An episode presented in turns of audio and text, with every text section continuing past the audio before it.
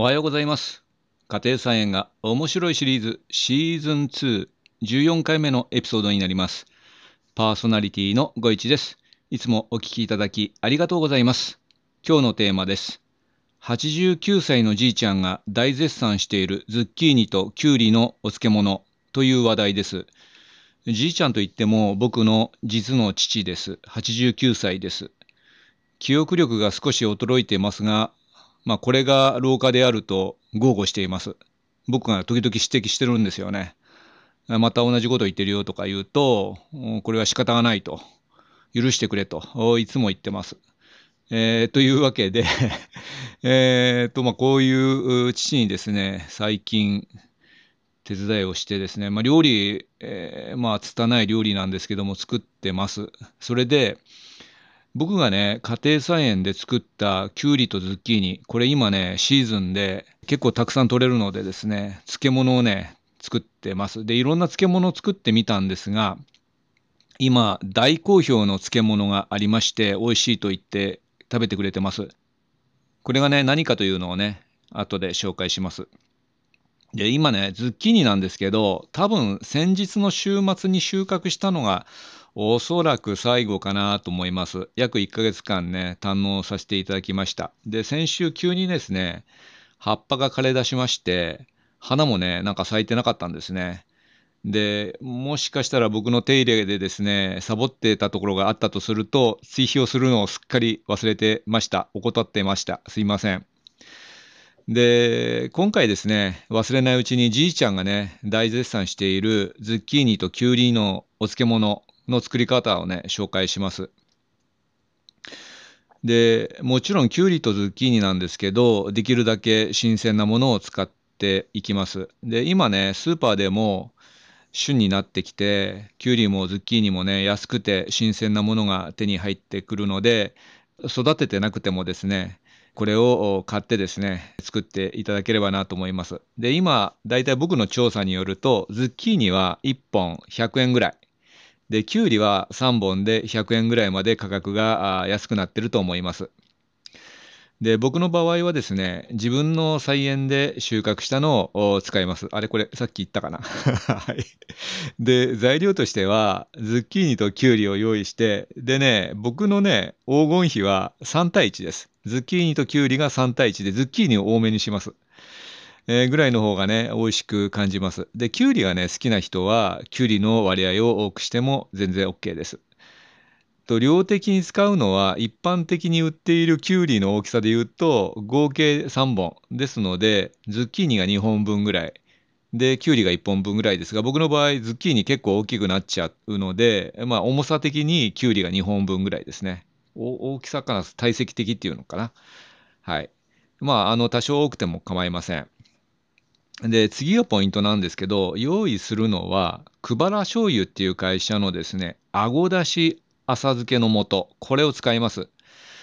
あと、ジップ袋を用意してください。それからですね、あこれあってもなくてもいいんですけど、僕はあのあった方がいいかなと思うんですが、つけ上がってですね、食べる前に生姜のチューブ、これをね、ちょこんとね、乗っけるとさらに美味しく感じます。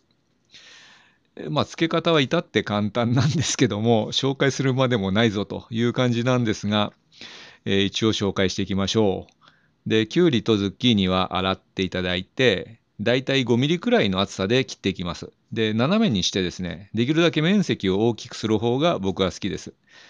あごだし浅漬けの素はパッケージに3袋入ってまして、そのうちの1袋を使います。すべての材料をですね、ジップ袋に入れて軽く揉みます。それで半日以上つけると食べ頃になります。2日ぐらい経っても大丈夫ですね。で、袋から1つかみ出して、えー、軽く絞って器に盛って最後に、えー、生姜のチューブ。まあ自分であの生姜あのすりおろしても構わないんですけども、生姜をちょんと乗せます。えー、そうするとですね、非常に美味しくいただくことができると。いろいろね、これまで試したんですけど、今年初めてこのあごだしの浅漬けの素というのを見つけまして、食べてみたらすごく美味しかったので、えー、今やみつきになってます。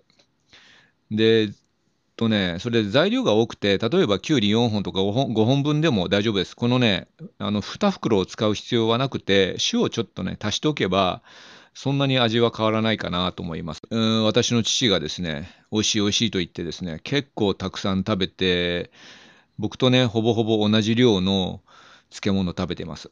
あとですね、このクバラの漬物のシリーズで、ゆず味というのがあるんですね。買ってみて食べてみたんですけど、うん、ちょっとね、僕としては、野菜の香りがね、柚子の香りで消えてしまってですね、えー普通のノーマルの方が好きかなと思います。そのノーマルな味なんですけど、ノーマルの味っていうんですかね、このパッケージはね、あの写真に、あのサムネイルの写真にあるように、青いパッケージなんですけども、このですね、まあ、パッケージには関係ないんですが、この塩味の加減とあごだしの味というのが非常に美味しく感じます。で、あ、そうそう、パッケージ今ここにあってね、ちょっと読んでみるとですね、裏面にですね、書いてあるのは、焼きあごだしと昆布だしの上品な旨味に自社製かつお魚醤なんて読むかよくわかりません。を合わせた浅漬けの素です。さっぱりとした味わいが野菜の美味しさを引き立てます。本品1回分過去 50g で約 200g の野菜にお使いいただけますという説明が書いてあります。すみません。一旦録音中断してですね、読み方を調べました。自社製カツオ魚醤を合わせた浅漬けの素ですと。そういうことですね。すみません。調べておきました。で、あとね、つけたのはナスですね。ナスも美味しかったんですけど、ナスはね、これはこれで美味しいんですが、やはりね、味が慣れてるっていうんでしょうかね。明晩の入った漬物の素というのがあって、あちらの方がですね、ナスの場合は美味しく感じるかな。あなたはいかがでしょうか？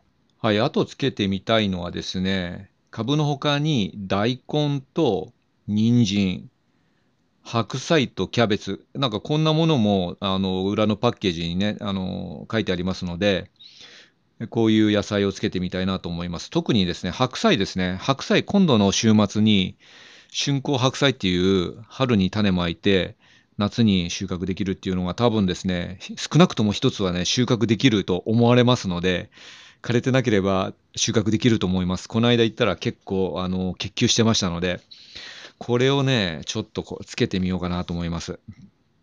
で、約2枚を、えー1から2センチのざく切りでいいそうなので、これをどんな味でしょうね。白菜は浸かるかな？こういう浅漬けの素で。あんまり食べたことないな。朝、そうそうそうそう。白菜はね、冬になって、えー樽にね、塩漬けするのが一番好きなんですけど、この浅漬けの素でも美味しければですね、えー毎日でも食べてみたいななんて思ってます。今夏なので、鍋をね、あんまりやらないじゃないですか。暑いから。なので、この白菜のお漬物で消費してみたいですよね。なかなか消費するのが進まないかもわかんないんですけども、ぜひ収穫してですね、このお漬物を食べてみたいなと思ってます。今回はこの辺でおしまいにします。89歳のじいちゃん絶賛中、ズッキーニとキュウリのお漬物というテーマでした。あなたにとって素敵な一日となりますように、ご一がお届けしました。また次回お会いいたしましょう。それではさようなら。バイバイ。